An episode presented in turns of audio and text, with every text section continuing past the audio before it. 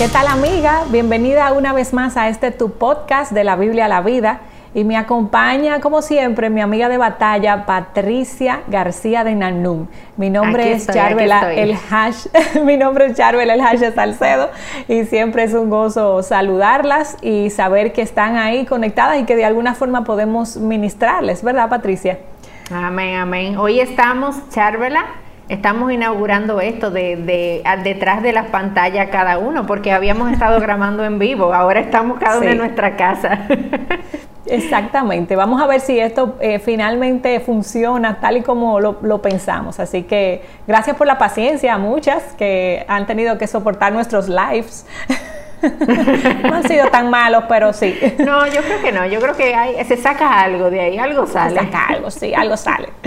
Así es. Mira, Patricia, y hoy vamos a tratar un tema eh, que hemos venido a lo largo de, nuestras eh, eh, intervenciones en la red, hemos recibido muchísimas preguntas con relación a esto y es la relación de, de una esposa con su esposo inconverso.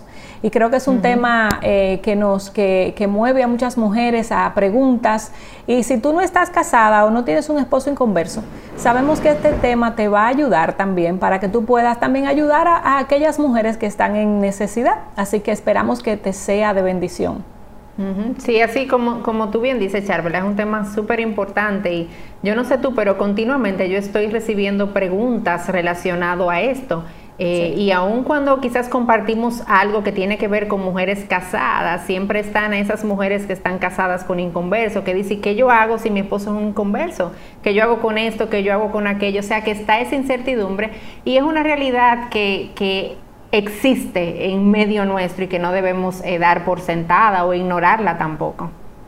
Así es. Y tú sabes, Patricia, que una de las primeras cosas que yo quisiera decirle a aquellas mujeres que están casadas con un esposo inconverso y que ellas, por la gracia de Dios, son conversas, es que no pienses que tu esposo es un hombre mm, súper malo. Porque yo siento que muchas mujeres cuando saben, han conocido al Señor y ven a su esposo inconverso, es como que este es el peor hombre del mundo. Y no, simplemente. Casi como que me casé con Satanás, más o menos. Exactamente. y en realidad, él es un hombre que no conoce a Dios y tú sí conoces a Dios. Pero eso no quiere decir que este hombre sea un mal padre, sea un mal esposo, que no te ame, porque muchas dejan de percibir lo bueno que este hombre tiene y por las razones por las que tú te has casado con él, simplemente porque lamentablemente la gracia de Dios no ha abierto sus ojos. Entonces, quería como aclarar eso, Patricia, porque muchas, eh, como eso mismo, muchas mujeres dicen, este hombre no es nada, ¿no? Un cero a la izquierda, pero no,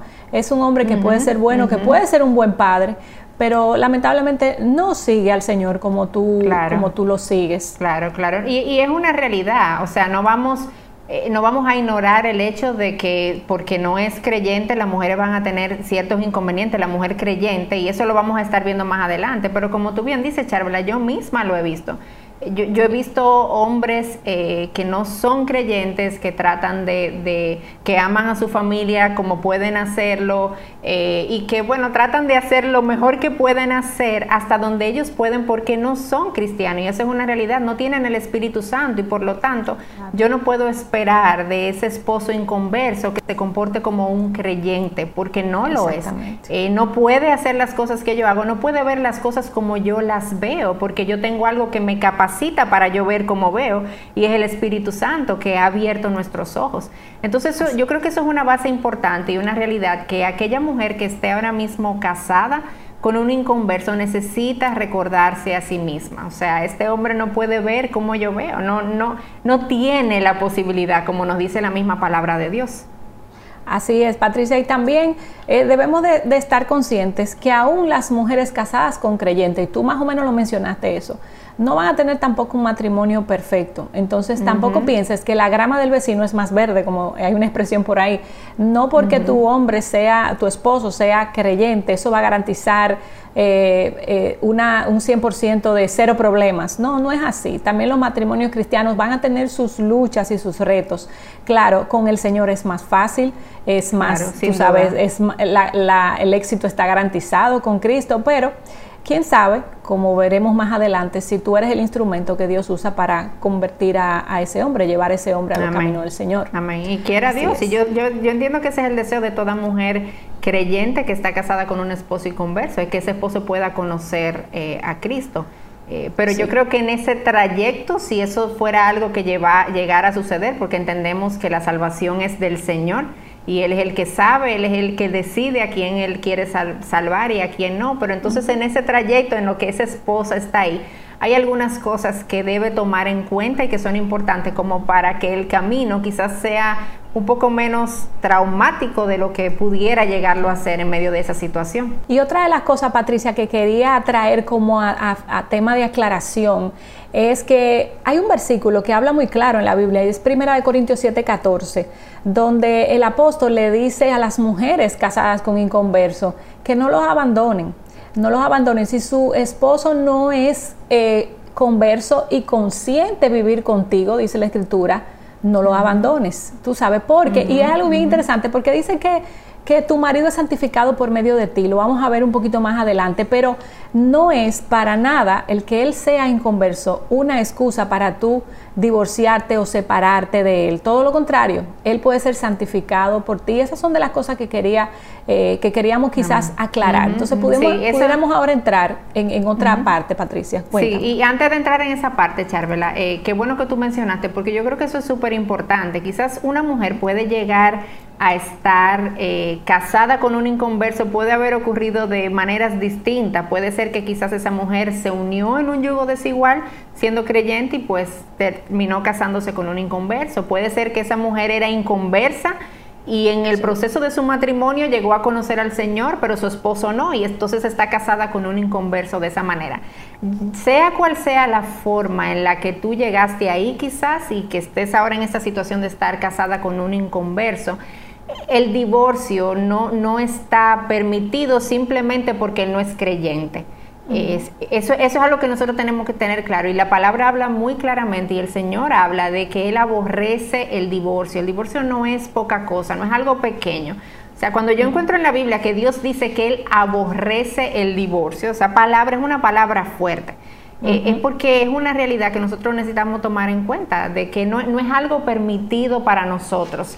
Y aún en las cosas en las que se permite el divorcio, aún en, las opciones que la Biblia me habla de infidelidad, lo que dice es que por la dureza de nuestro corazón, esa es la, la opción, el divorcio si hay una infidelidad. Pero si no está ese caso, yo no puedo tratar de, con un pecado, resolver una situación ahora mismo. Entonces eso hay que tenerlo claro desde, desde el principio. Correcto.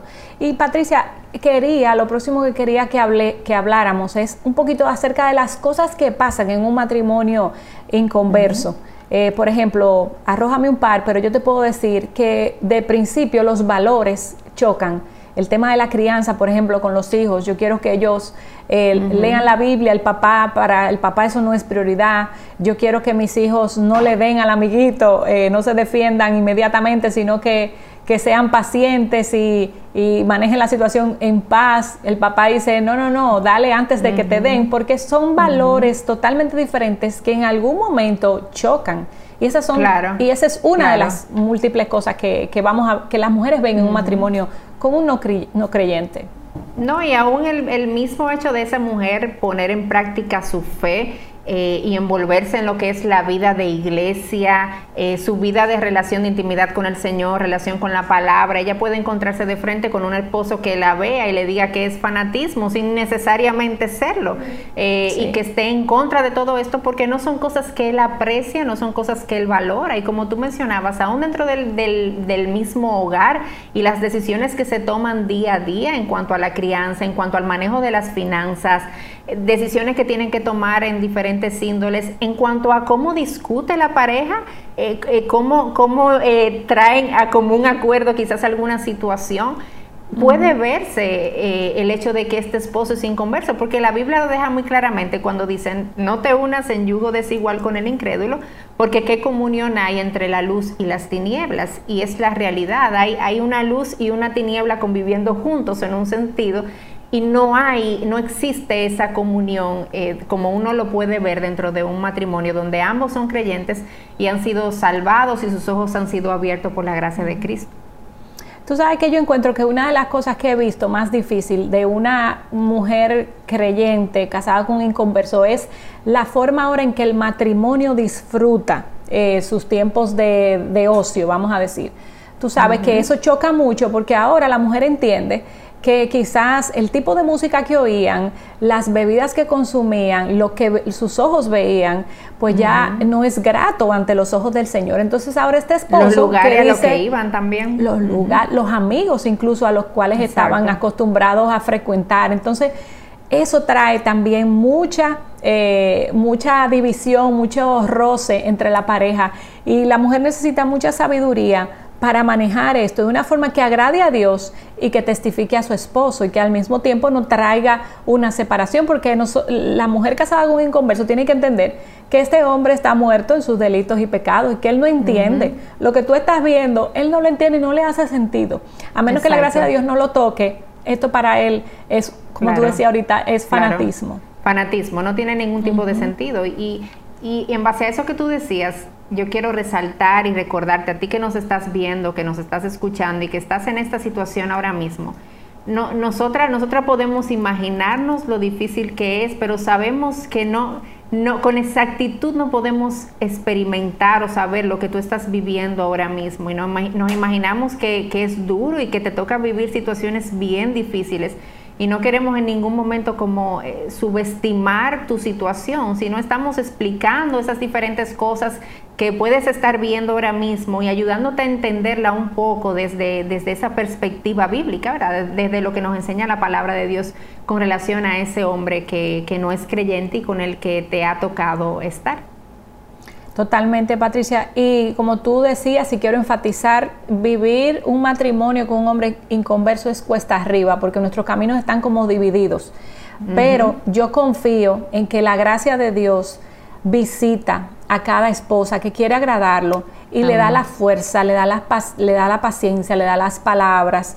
Y, al final, eh, nosotras todas, las casadas con creyentes y con no creyentes, debemos entender que nuestra satisfacción está en el Señor. Ningún matrimonio no va a ser perfecto y ningún esposo nos va a traer la satisfacción que Dios nos trae. Así que pon tus ojos mirando por encima del sol, sabiendo que aún este matrimonio, aún sea perfecto, no va a satisfacer la necesidad profunda de tu corazón. Eso solo lo va a hacer el Señor. y teniendo eso en cuenta, con las expectativas en el lugar correcto, tú aprendes entonces a manejar y a pedir correctamente para que el Señor te, te, ayude. No sé si tú quieras, Patricia, mencionar un poquito de los errores que las esposas cometen. Eh, no sé si tienes ahí un par de errores con los que quisieras comenzar. Bueno, yo creo que uno de los errores en los que podemos ver quizás a estas esposas incurriendo es el convertirse en eso que llama Proverbios una mujer gotera esa mujer que está continuamente resaltando el problema, eh, como que tirándole a la cara la situación eh, y, y, entonces no sabe manejar bien el conversar con su esposo, entiende que él todo lo está haciendo mal y como tú decías al principio, no tiene esa capacidad de poder ver quizás lo, bueno que él hace o que trata de hacer por lo menos, entonces se convierte ahí en una mujer que continuamente está buscando problemas, que continuamente está en medio de un pleito, que continuamente está usando hasta el mismo nombre del Señor eh, y entendiendo que lo está haciendo bien de esa manera, pero lo que está es desesperando y exasperando a, su esposo en medio de ese deseo tan grande que ella tiene de que él vea como ella vea. Así es. Eh, sí, y tú sabes también otra cosa, Patricia, súper común, es que a veces nuestro amor por el Señor, lo cual es súper bueno, es tan grande y ese primer amor también es tan efervescente y tan contagiante que nosotras descuidamos nuestras funciones, nuestros deberes, nuestro, nuestro rol en nuestra casa por atender a la iglesia. No estamos diciendo con eso que ir a la iglesia es malo, pero eh, eh, hay, hay, mujeres que exceden su, eh, o vamos a decir que faltan a sus compromisos de la casa por estar en la iglesia y un esposo inconverso no entiende eso. Y, da mal testimonio incluso de lo, que, de lo que tú eres como mujer. Acuérdate que tú tienes que vivir eh, ahora tu rol de ayuda idónea para ese hombre. Obviamente los domingos es algo innegociable para, para una mujer cristiana, pero luego te puedo decir que las reuniones eh, de otros días o estudios todo tiene su tiempo y todo tiene su etapa. Y no es que no lo hagas, pero si eso está creando un disgusto en tu esposo, eso no es una prioridad ahora mismo. Claro, la adoración del domingo sí, pero los otros días tienes que tener cuidado porque eso puede mm, eh, arrojar un mal testimonio a él y decir, bueno, pues todo entonces es la iglesia y yo nada. Y yo no creo que eso es lo que Dios quiera con, con un matrimonio. Claro, yo, tú, mencionaste una palabra al principio que es clave, Charvela, y es poder tener sabiduría eh, y discernimiento, saber cuándo es el momento de quizás yo dejar de participar en esto, porque yo necesito atender mi casa, porque mi esposo quiere que yo comparta con él, mi esposo quiere que yo lo acompañe a ir a ese sitio, entonces yo tengo quizás una reunión de discipulado ese día y yo le digo, no, yo no voy a salir contigo porque yo tengo esto, pero quizás tú puedes faltar esa reunión de discipulado y mostrarle a tu esposo tu amor hacia Él, tu cuidado hacia Él y de que a ti te importa esa relación que ustedes tienen juntos. Entonces es, eh, es, muy importante el aplicar esa sabiduría y ese discernimiento en medio de las diferentes situaciones donde van a chocar eh, tus deseos quizás de estar involucrada en la vida de iglesia, pero también tus responsabilidades como esposa, tus responsabilidades como madre y tus responsabilidades dentro del hogar. Y yo creo que Charvela, eh, para ir como ya eh, terminando, es importante que veamos cuál es el llamado que la palabra le hace a esas mujeres en base a esto que estamos conversando ahora, a estas mujeres que están con esposos inconversos, porque la palabra no es silente ante esta situación de manera eh, específica. Y yo creo que esto es algo, bueno, creo no, esto es algo que nosotras vemos en la carta de Primera de Pedro, capítulo 3, eh, los primeros versos de esta carta. Y yo lo voy a leer, Charmela, lo tengo aquí, para que conversemos un poquito de lo que, lo que nos dice aquí. Y nos enseña, asimismo, ustedes mujeres estén sujetas a sus maridos. De modo, escuchen ahora y vean, bueno, de modo que si algunos de ellos son desobedientes a la palabra, puedan ser ganados sin palabra alguna por la conducta de sus mujeres, al observar ellos su conducta casta y respetuosa. Que el adorno de ustedes no sea el externo, peinados ostentosos, joyas, eh, joyas de, de oro, vestidos lujosos, sino que sea lo que procede de lo íntimo del corazón, con el adorno incorruptible de un espíritu tierno y sereno, lo cual es precioso delante de Dios. Y, el pasaje continúa, yo te animo a que tú puedas seguir leyendo este pasaje porque creo que tiene grandes riquezas para eh, instruirnos en, en, situaciones como esta, pero lo vamos a dejar hasta aquí, hasta el verso 4. Y queremos conversar un poquito contigo acerca de qué nos está diciendo este pasaje, qué le dice este pasaje a esas mujeres que están con esposos que son desobedientes a la palabra, que son inconversos. Tú sabes, Patricia, que cuando yo oigo ese versículo, eh, yo pudiera resumirlo en, lo siguiente, tu testimonio. Tu testimonio es lo que le habla. Yo sé que hay muchas mujeres, y lo he visto, que, pastor, venga a hablarle a mi esposo, venga a predicarle. pastor, y, delante de él a veces lo... Lo, eh, llevan, lo llevan de la mano. Dígale algo. exacto, en una reunión le dicen, y es muy penoso, eso muy vergonzoso, le dicen, mire, pastor, él no, él no es creyente, él no conoce de Dios. Y eso es muy ofensivo para un hombre que teme a Dios, que tú le digas que él no conoce a Dios, eso es ofensivo. Y él no es cristiano, como que tú le haces así a él. Entonces, a veces, y, también las mujeres luchando a veces con el devocional. Vamos a leer hoy la Biblia y queremos ser como las, las predicadoras de ese hombre. Cuando primero de Pedro lo que dice, tu testimonio, tu testimonio es la Biblia abierta para ese hombre.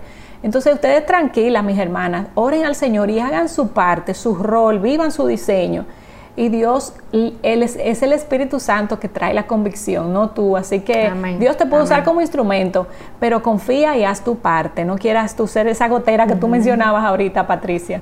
Con esto de la sumisión, Charvela, debemos recordar algo que otro pasaje nos agrega relacionado a este llamado de someterse a la esposa, al esposo.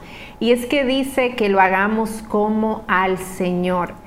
Y eso es importante porque van a haber momentos, como veníamos hablando, donde yo no voy a entender lo que mi esposo está haciendo, donde, no, donde a mí no me va a ser claro, donde yo estoy viendo claramente quizás otro panorama, otra forma de hacer las cosas que yo puedo entender que es más bíblica en mi conocimiento y en la forma en la que Dios ha abierto mis ojos, pero que yo debo confiar en su liderazgo y descansar en el cuidado de Dios para mi vida. Y entonces en momentos como eso, esta esposa lo que debe hacer es Señor, yo me voy a someter a Él, pero a quien yo estoy mirando es a ti. Yo lo voy a hacer en obediencia a ti, sometiéndome a ti al someterme a Él.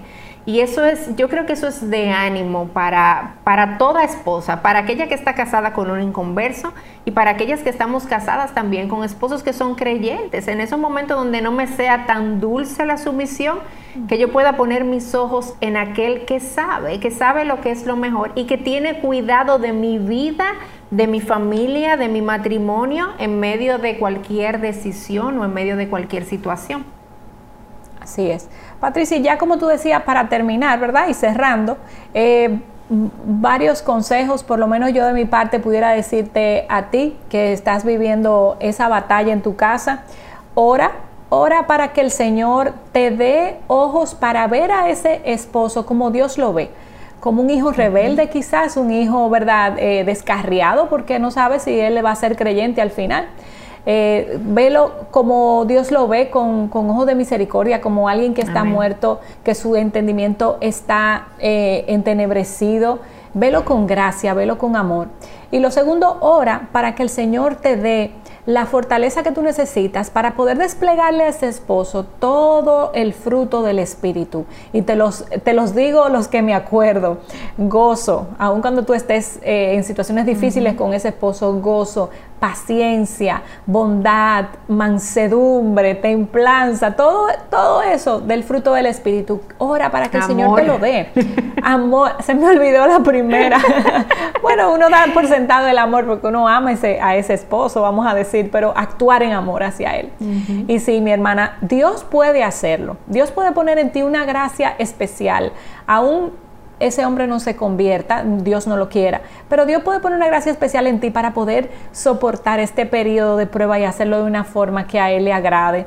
Así que yo te pido que en todo momento estés con esta actitud de querer agradar a tu Señor y serle de testimonio a este esposo que Él te ha dado. Al final Dios fue que te lo dio. Amén, amén. Confiando en la gracia de Cristo, ¿verdad? Que nos sustenta, eh, que está con nosotras en medio de nuestras pruebas, en medio de nuestras situaciones difíciles y esas situaciones que tienen que vivir estas esposas casadas con inconverso. Que el Señor sea contigo, que te llene de sabiduría, de esa gracia y del fruto del Espíritu, como mencionaba Charvela.